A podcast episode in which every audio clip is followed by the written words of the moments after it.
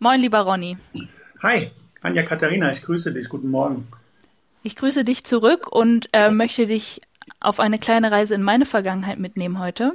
Okay. Ähm, ich weiß nicht, ob du dich erinnerst, aber ich habe dir ja mal erzählt, dass mein Vater mir schon sehr früh etwas über Gold und den Warenwert von Geld beziehungsweise die mangelnde Deckung von Geld beigebracht hat.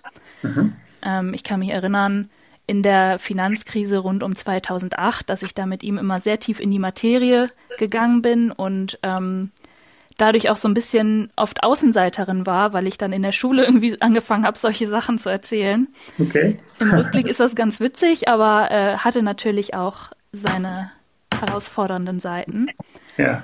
Ähm, und woran ich mich sehr gut erinnere, ist, dass dadurch, dass ich das als sehr junges Mädchen von so vielen Seiten betrachtet habe und dann auch mal Dinge wie ein Goldverbot ins Gespräch kam, ich irgendwann in so einer ohnmächtigen Situation war, weil ich das Gefühl hatte, okay, Sparen in Geld ist schon mal keine gute Idee. Ich sollte mir lieber Gold kaufen, aber Gold kann verboten werden. Und dann hatte ich immer das Gefühl, ich bin in so einer Zwickmühle und ähm, ja, letztlich hat jeder Weg so seine Haken. Und da ich noch sehr jung war, konnte ich das auch nicht so differenziert betrachten. Und ähm, ja, das hat mich dazu inspiriert, mit dir heute mal über das Thema Goldverbot zu sprechen. Ja, das ist eine gute Idee. Wunderbar. Ich habe auch gesehen, dass du ja ziemlich oft Fragen dazu bekommst. Wir hatten es mhm. auch kurz erwähnt in der Webinarfolge. Ähm, also lass uns da doch mal ein bisschen einen Überblick geben. Ich bin ganz gespannt, äh, wie dein Blick darauf ist, gerade in der jetzigen Zeit. Ähm, und vielleicht kannst du ja für den Einstieg mal ein bisschen in die Historie schauen. Also bei meiner Recherche habe ich gesehen, dass Goldverbote tatsächlich eine irre lange Geschichte haben, hm. dass sie schon in ja. der klassischen Antike zum Beispiel gab, aus unterschiedlichen Gründen. Ähm, ja, wenn du magst, gib doch mal einen kleinen Überblick.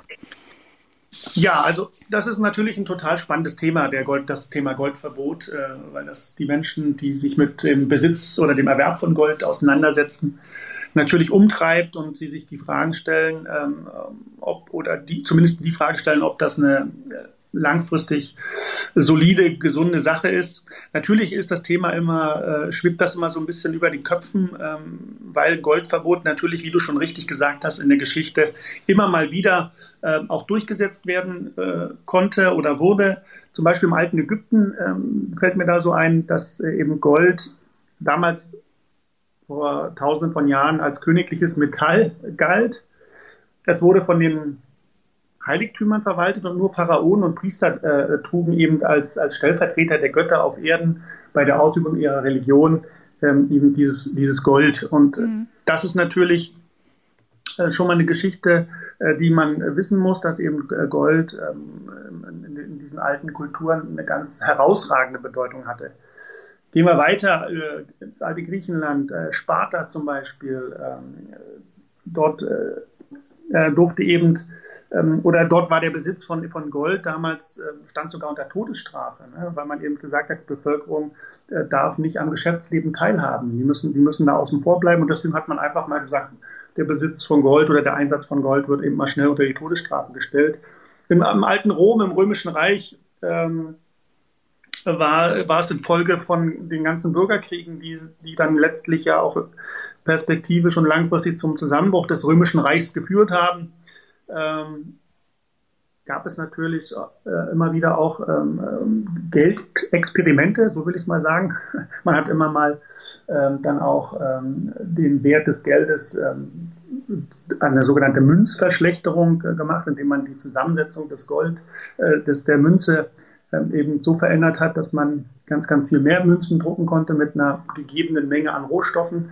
Man hat also die, ähm, die Dosis äh, oder die Quote vom Gold äh, in einer Münze äh, immer weiter abgesenkt. Und so konnte man halt das Geld auch inflationieren. Und ähm, natürlich gab es im Römischen Reich auch immer wieder Krisen, die dadurch ausgelöst wurden. Caesar ähm, hat zum Beispiel ähm, ja, den Besitz von Gold stark eingeschränkt, weil immer mehr Menschen äh, damals Gold gehortet haben, weil eben die es auch in, in, im alten, äh, im, im, Römischen Reich ähm, Schuldenkrisen gab, hm. äh, die man eben dann äh, versucht hat, äh, über irgendwelche Reformen zu lösen. Und Reformen, das Wort, ähm, das ist natürlich immer ein Problem, weil das ist immer sehr schmerzhaft, ne, eine Reform. Das geht nicht ohne, ähm, dass man da äh, an den Stellschrauben dreht und diese, äh, diese Stellschrauben sind natürlich dann für die eine oder andere Seite äh, äußerst schmerzhaft, um das Problem dann zu lösen. Wir können weitergehen. Ähm, 1923, ähm, Weimarer Republik in Deutschland, Hyperinflation damals.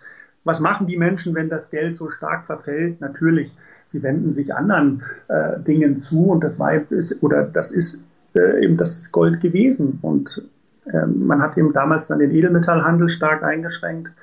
Ähm, Friedrich Ebert, der damalige Reichspräsident, hat eben äh, letztlich dann infolge dieser äh, Geld Verschlechterung und dieser Hyperinflation den Besitz und den Verkauf äh, von Gold dann letztendlich komplett verboten. Also äh, auch da sieht man, dass das immer in Krisensituationen dann letztlich das probate Mittel der Politik oder der uns Regierenden ist, dort eben einzugreifen. Beispiel USA 1933.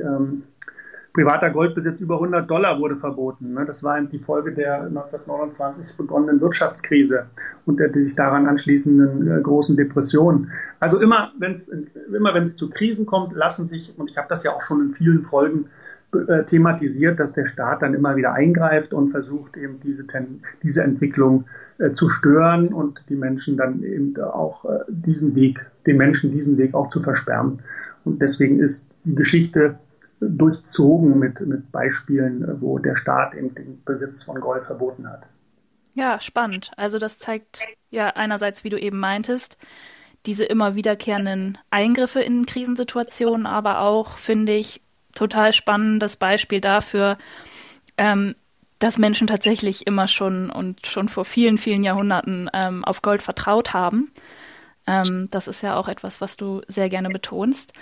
Ähm, was ich auch ganz interessant finde und wo wir gerne mal ein bisschen näher drauf eingehen können, ist, dass es nicht immer direkt klassische Goldverbote waren, sondern dass es auch Vorstufen gab, wie zum Beispiel, dass der Besitz irgendwie eingeschränkt wird oder man eine Weile nicht mehr damit handeln darf. Mhm. Ähm, und in deinem Buch vom Goldboom profitieren beschreibst du diesbezüglich auch äh, einige Maßnahmen, die, die uns in diesem Zusammenhang begegnen können. Kannst du die einmal vorstellen? Na, ich habe es ja schon gerade in den, in den ähm, Beispielen auch genannt, äh, was mhm. da so einzelne Schritte sind. Also die Zwangsabgabe von, von Goldbeständen, also wenn man Gold hat, dass der Staat sagt, hier äh, abgeben, ähm, das darfst du nicht mehr haben. Oder man schränkt eben den Handel mit Gold ein. Äh, das sieht man zum Beispiel derzeit ähm, oder in den letzten Jahren sehr schön an dem anonymen Kauf von Gold. Man kann ja Gold anonym kaufen. Äh, das heißt, man muss sich äh, beim Erwerb von Gold nicht ausweisen, ähm, wenn man unter einem gewissen Geldbetrag bleibt. Und diesen Geldbetrag hat man in den letzten Jahren sukzessive abgesenkt. Wir waren mal bei 15.000 Euro vor ein paar Jahren, dann ging man runter auf 10, jetzt sind wir bei 2.000 Euro. Mhm. Ähm, also da sieht man ganz schön, wie, wie, wie, dieses Feld auch immer kleiner wird. Ne? Und ähm, was, wo man unbedingt dann auch vielleicht überlegen sollte, ja, warum macht der Staat das? Ne? Es ist zwar als große Überschrift darüber, dass es der, die Geldwäsche äh, eindämmen möchte damit. Ah, okay. Aber das ist mir ein bisschen zu, das ist mir ein bisschen zu kurz gesprungen. Ähm, das ist ein, ein Argument, was sicherlich damit auch äh, gelöst wird oder zum, zum Teil gelöst wird, aber das ist nicht, das ist nicht der wahre Grund. Also da gibt es eben, wenn man die Geschichte kennt, eben äh, sieht man, wohin die Reise geht. Wir haben Mengenbegrenzungen, äh, die natürlich dann damit einhergehen, dass man sagt, in der Geschichte, die Menschen dürfen nicht mehr über eine gewisse Menge Gold kaufen oder besitzen. Ähm, und natürlich dann auch diesen, diesen diesen, äh, diese Besitzverbote, wo man dann sagt, äh, wie es zum Beispiel in Amerika 1933 war, äh, du darfst es nicht mehr haben, wir kaufen, wir, du verkaufst das an uns zu einem festgelegten Preis. Ne? Das ist dann also diese, dieser zwangsweise Verkauf an den Staat, äh, wo man dann eben äh, vielleicht nicht den äh, echten aktuellen Marktwert bekommt, sondern einen vom Staat festgelegten Verkaufserlös generiert. Und das sind eben so die Beispiele, ähm, die mir eben zeigen oder diese Dinge, die eben in der Geschichte immer wieder passiert sind und äh, wo man eben schön ablesen kann, dass die Schlinge sich immer weiter zuzieht. Und da fällt mir äh, gerade dann auch das Zitat, eines der Zitate von Ludwig von Mises ein zu diesem Thema, der mal gesagt hat, Ludwig von Mises ist ein äh, Ökonom, ähm, die, der hat mal gesagt, die Geschichte des Westens vom Zeitalter der griechischen Polis an bis zum Widerstand gegen den Sozialismus ist im Wesentlichen die Geschichte des Kampfes um Freiheit gegen die Übergriffe der Amtsinhaber. Zitat Ende. Das ist also ähm, für mich, das habe ich dann immer so im Hinterkopf und wenn, wenn ich über diese Dinge nachdenke und darüber spreche, dass es eben darum geht, dass der Staat sich, dass der Staat immer übergriffiger wird und sich einfach in die Belange des Menschen oder der Individuen einmischt. Und ähm, das ist, das hat, das ist ein Programm, was da abläuft, was, was wir in der Geschichte schön beobachten können und wo wir sehen können, dass das immer wieder so passiert ist. Okay, also zunehmende Eingriffe vom Staat als Tendenz hast du gerade erwähnt. Würdest du denn sagen, dass äh, zum Beispiel diese Reduzierung de der Möglichkeit des anonymen Goldkaufs eine Vorstufe von einem Goldverbot ist? Wie schätzt du das ein? Ja, das ist immer, das ist, äh, das ist immer ähm, ein Prozess, der da abläuft. Das ist, das kann man eben beobachten, wie ich es gerade auch schon geschildert habe. Und äh, die, diese Schlinge zieht sich halt immer weiter zu. Ob es jetzt letztlich, Anja Katharina, zu einem äh, Goldbesitzverbot kommt, das weiß ich nicht. Äh, vielleicht biegt man vorher schon ab in eine andere Richtung und versucht das System ander, anderweitig zu verändern. Ähm, Wenn es aber zum Äußersten kommt, dann glaube ich, wird auch der Staat vor einem Goldbesitzverbot nicht Halt machen. Wenn wir jetzt nochmal in die Geschichte zurückblicken und auf die Goldeinschränkungen und Verbote, warum denn immer Gold? Warum hatten sich die Staaten so sehr darauf fokussiert und nicht auf andere Edelmetalle oder Rohstoffe? naja, äh, wenn man, wenn man eben weiß, dass Gold immer Bestandteil eines Währungssystems war, ein essentieller Bestandteil dieses, eines Währungssystems, also der sogenannte Goldstandard, mhm. äh, dann äh, liegt es ja auf der Hand, dass der Staat sagt, okay, das ist das probate Mittel, um hier einzugreifen, um äh, die, den, die Menschen noch stärker abhängig zu machen vom bestehenden System ähm, und eben den, einfach mal den, den Besitz von Gold äh, zu verbieten. Also es gab, wie gesagt, diesen Goldstandard in den Währungssystemen und der hat ja im Grunde genommen nichts anderes besagt, als dass man äh, die im Umlauf befindliche Menge an Geld äh, und Gold im gleichen Verhältnis zueinander gebracht hat. Also dass man gesagt hat, wenn man Geld druckt, muss man Gold nachkaufen. Äh, und äh, so konnte man eben als Staat nicht unbegrenzt Geld drucken, weil wir wissen alle, Gold ist nicht unbegrenzt verfügbar, sondern ist nur mit einer gewissen Menge versehen mhm. hier auf diesem Planeten. Und ähm, deswegen kann der Staat, wenn es einen Goldstandard gibt, nicht unbegrenzt Geld schöpfen. Und es ist eben wichtig, äh, dass man das versteht.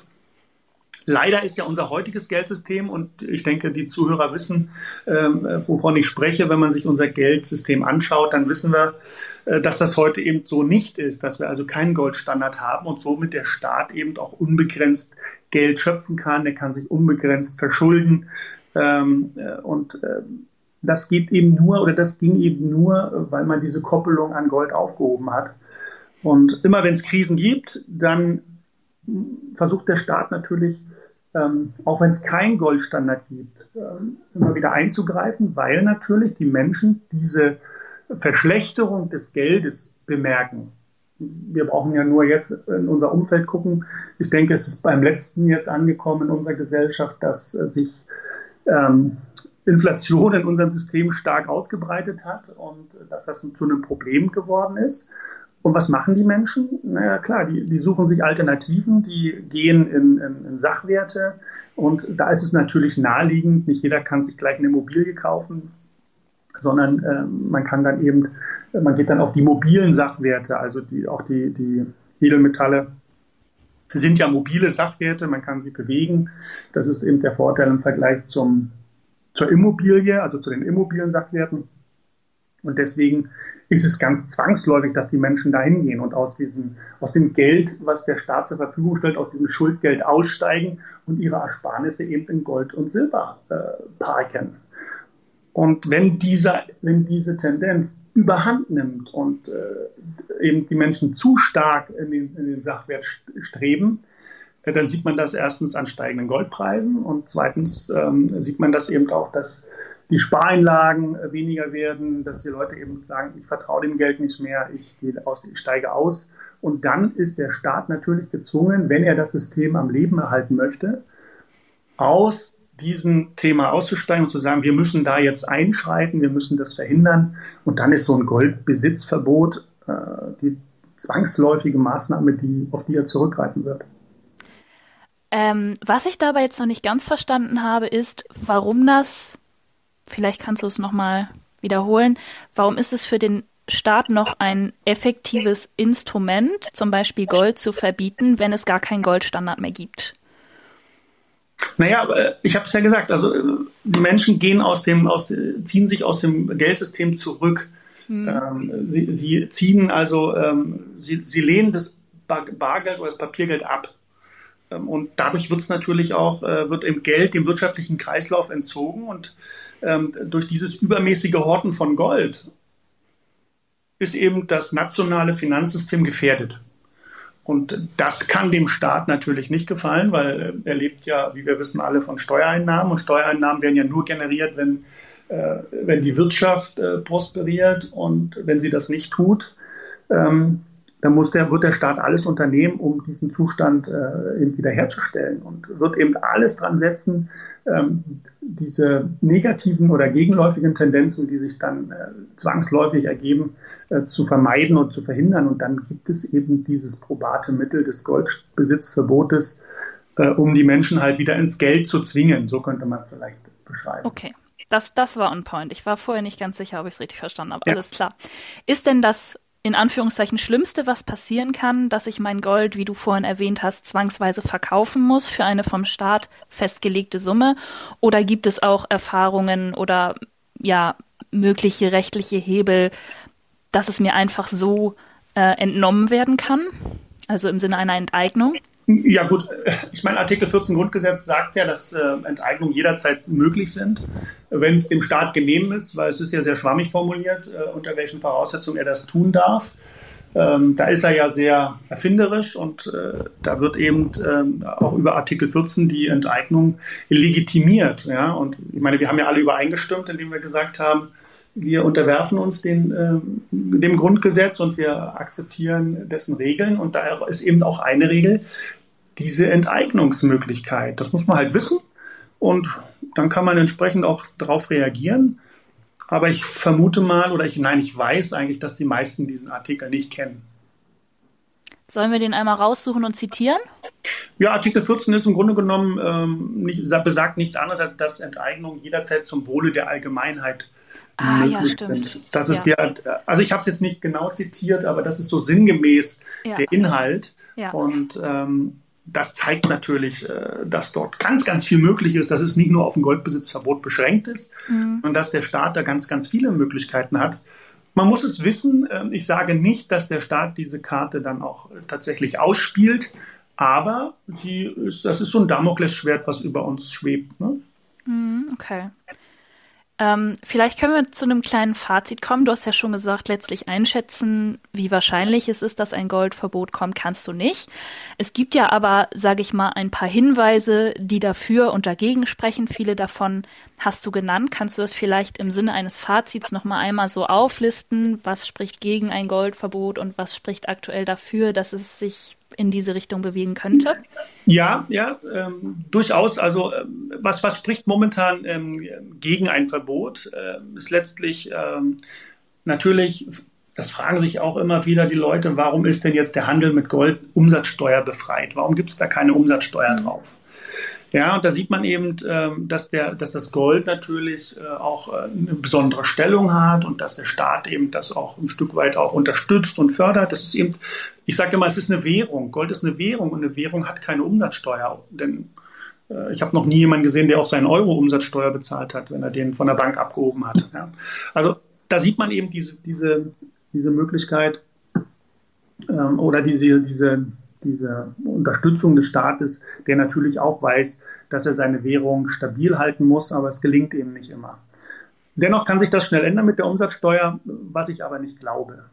Äh, dann dürfen wir nicht vergessen, dass der Staat äh, auch einer der größten Goldbesitzer ist. Also wenn ich mir die amerikanische und die deutsche äh, Bundesbank, also die, die, die Zentralbank anschaue, dann sehe ich eben dort, wenn ich mir die Währungsreserven dieser, äh, Bundes, dieser Bundesbank, sage ich schon, dieser Zentralbanken anschaue, dann sehe ich, dass Gold dort einen ganz elementaren Anteil an diesen äh, Währungsreserven hat. Das sind fast zwei Drittel bei Deutschland und den USA. Also zwei mhm. Drittel der Währungsreserven sind in, werden in Gold gehalten. Das zeigt mir auch wiederum, dass ähm, möglicherweise äh, dort ähm, ein Verbot vielleicht nicht ganz so schnell äh, umgesetzt werden kann, weil eben die ähm, Goldreserven ähm, dort eben auch äh, Bestandteil äh, der Währungsreserven sind. Und äh, wie gesagt, aber das kann sich auch wieder schnell ändern. Das ist jetzt auch nicht in Stein gemeißelt. Wir mhm. haben äh, weltweit natürlich auch, ähm, wenn man sich das mal anschaut im Vergleich zu Aktien oder Anleihen, ist natürlich der Goldbesitz, äh, der private Goldbesitz, ähm, ja, sehr, sehr gering. Also wir sprechen hier vielleicht von einem Prozent des weltweiten Anlagevermögens, welches in Gold investiert ist. Das ist bei Aktien, da liegen wir bei 20, 25 bis 30 Prozent natürlich ganz anders. Deswegen Gold ist hier also im, im, globalen Kontext ähm, unterrepräsentiert, was die anderen Anlageformen anbetrifft. Äh, das ist so ein bisschen auch etwas, was mich noch ein bisschen positiv äh, gestimmt zurücklässt, äh, was gegen ein Verbot eben spricht. Mhm. Und dafür? Was dafür spricht, ähm, ist natürlich, wir wissen alle, der Staat braucht immer Geld. Also die staatliche Finanznot ist enorm. Ähm, man sieht es ja daran, dass wir hier in Deutschland schon extrem hohe Abgabenquoten leisten müssen. Also der Staat ist, ähm, ist sehr gierig, was das anbetrifft.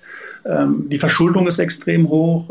Es, die Inflation nimmt Fahrt auf. Äh, es gibt die Diskussion über eine Bargeldabschaffung. Ähm, ja, also äh, der Staat möchte auch das Bargeld äh, aus dem Verkehr ziehen und dass die Leute eben auch dort ähm, nicht mehr auf dieses Bargeld zurückgreifen können. Es werden digitale Währungen gefördert. Da machen wir ja auch nochmal eine Folge zu, was, wie da der aktuelle Stand jetzt auch ist, wie man das ein, zu beurteilen hat und wie man das einwerten kann. Ähm, ich habe es vorhin gesagt, die 2000 Euro Grenze für Bargeschäfte ähm, ist so ein Thema ist für mich auch noch nicht der Weisheit letzter Schluss. Also da kann ich mir vorstellen, dass es dort auch zu weit, eben, wenn ich mir Professor Karl Albrecht Schatzschneider anhöre oder anschaue, der, der gesagt hat, ähm, oder der der Meinung ist, der ist ein Kenner der europäischen Verfassungs- und des europäischen Verfassungs- und Wirtschaftsrechts. Und er hat sich mal in einem interessanten Interview geäußert und hat gesagt, ähm, dass er schon davon ausgeht oder dass, es, dass die Zeichen eindeutig sind in Richtung eines kommenden Goldverbotes. Ähm, und was mich da ein bisschen nachdenklich gemacht hat oder wo ich aufgehorcht habe, also ist die Tatsache, dass er das eben nicht nur für Deutschland sieht, sondern dass er das in der kompletten Europäischen Union sieht. Und äh, da muss ich sagen, das äh, sehe ich auch. Das halte ich also, man kann es nicht regional begrenzen. Es wird dann schon im, in, der, in der gesamten Europäischen Union zu einem Goldbesitzverbot kommen, wenn man es denn tut. Wenn also jemand anfängt, werden die anderen nachziehen oder man wird es gleich von vornherein äh, koordinieren. Äh, und da muss man halt äh, Vorkehrungen treffen und da ist ja eine Möglichkeit, wie ich es ja auch immer wieder schon gesagt habe, dass man das Gold eben außerhalb der Europäischen Union platziert und aufbewahrt, weil dort dann natürlich der Zugriff, äh, die Zugriffsmöglichkeiten stark beschränkt sind. Ja, sagen wir es mal so. Ah, ist das tatsächlich so, wenn ich jetzt zum Beispiel als deutsche Staatsbürgerin mein Gold in, was weiß ich, Kanada lagere, ähm, kann der Staat da nichts machen? Weil ich bin ja trotzdem hier Steuerzahlerin und Staatsbürgerin. Naja, das, das ist ja mein Besitz. Ja, natürlich ist es dein Besitz. Ähm, und, äh, wie, aber das liegt ja im Ausland. Also er kann jetzt nicht hergehen und sagen, ich konfisziere das jetzt oder ich nehme das jetzt weg. Das kann okay. er nicht tun. Er kann dich zwar auffordern, das zu machen, aber dann muss man halt überlegen, ob hier noch der richtige äh, Wohnort ist, wo man sein möchte, wenn mhm. der Staat zu solchen Drako zu solch drakonischen Maßnahmen greift. Äh, dann ist vielleicht ein Standortwechsel äh, die klügere Variante, aber grundsätzlich da kann er erstmal nicht in einem, äh, in einem äh, in einem schnellen Schlag äh, auf meine Vermögenswerte zugreifen, die sich ja, im Inland befinden. Man hat, findet, man, man hat wieder ein bisschen Zeit gewonnen und kann überlegen, was jetzt die nächsten Schritte sind. Das ist ja auch das Geschäftsmodell solcher Länder wie der Schweiz, ähm, die zum Beispiel äh, schon viele, viele, viele Jahr, Jahrzehnte dafür bekannt sind, die Brieftaschen reicher ausländischer Bürger äh, aufzubewahren. Und ja, das sollte, sollte man sich gut überlegen, dass man das vielleicht zum Teil seiner persönlichen Anlagestrategie auch macht. Okay, wunderbar. Da hast du auch meine letzte Frage gleich vorweggenommen, was man denn jetzt tun kann, außer sich regelmäßig zu informieren. Ja. Ähm, sehr gut. Ich denke, da haben wir einen kleinen Überblick zum Thema Goldverbot gegeben ähm, und auch zur aktuellen Situation und welche zwei Tendenzen es gibt. Ähm, muss man wahrscheinlich einfach beobachten für sich selber und die eigenen Schlüsse dann rechtzeitig ziehen. Ja, unbedingt. Anja Katharina, mir fällt noch was ein, ja. was ich unbedingt noch mal hiermit anbringen möchte. Ähm, und zwar, äh, Warren Buffett sagte ja was, aber von Warren Buffett will ich jetzt nicht zitieren, sondern von seinem Vater. Mhm. Den, kennen viel, den kennen noch wenigere, äh, wenigere Leute, den Howard Buffett. Und der hat was Interessantes zum Goldstandard nochmal gesagt. Und das möchte ich nochmal kurz zitieren, weil ich finde dieses Zitat so vielsagend und eigentlich umschreibt es diesen ganzen Prozess äh, wunderschön. Er hat nämlich mal gesagt, äh, Zitat, ich, der Goldstandard war ein ruhiger Wachhund, der unbegrenzte öffentliche Ausgaben verhinderte. Ich kann keine Beweise finden, die die Hoffnung unterstützen würden, dass unsere Papierwährung sich letztlich besser entwickeln wird als vergleichbare Experimente in anderen Ländern. Wegen unserer wirtschaftlichen Stärke könnte die Krankheit des Papiergeldes bei uns viele Jahre brauchen, bis sie sich voll entwickelt. Aber wir könnten auch bald schon die kritische Phase erreichen. Wenn dieser Tag eintrifft, dann werden unsere politischen Führer wahrscheinlich finden, dass ein ausländischer Krieg und rücksichtslose Reglementierungen die glänzende Alternative zu einer heimischen Wirtschaftskrise sind. Zitat Ende. Da ist eigentlich alles drin. Mhm. Und wer es jetzt schafft, äh, diese Analogien zur heutigen Zeit zu finden, mhm. der ist sehr, sehr weit vorn. Perfektes Schlusswort, Ronny. Da kann man jetzt mal sinnierend mit weiter durch den Tag gehen. Ja, das muss jetzt jeder mit sich ausmachen, ja. was er daraus macht. Äh, ja. Man kann das natürlich leugnen oder man kann weggucken, aber ich finde, er bringt es dort auf den Punkt und auf den Kern, zumindest ja. was das Verhalten der Regierung in den letzten Jahrhunderten anbetraf. Vielen Dank, Ronny, für den Überblick und Einblick zum Goldverbotsthema. Gern geschehen.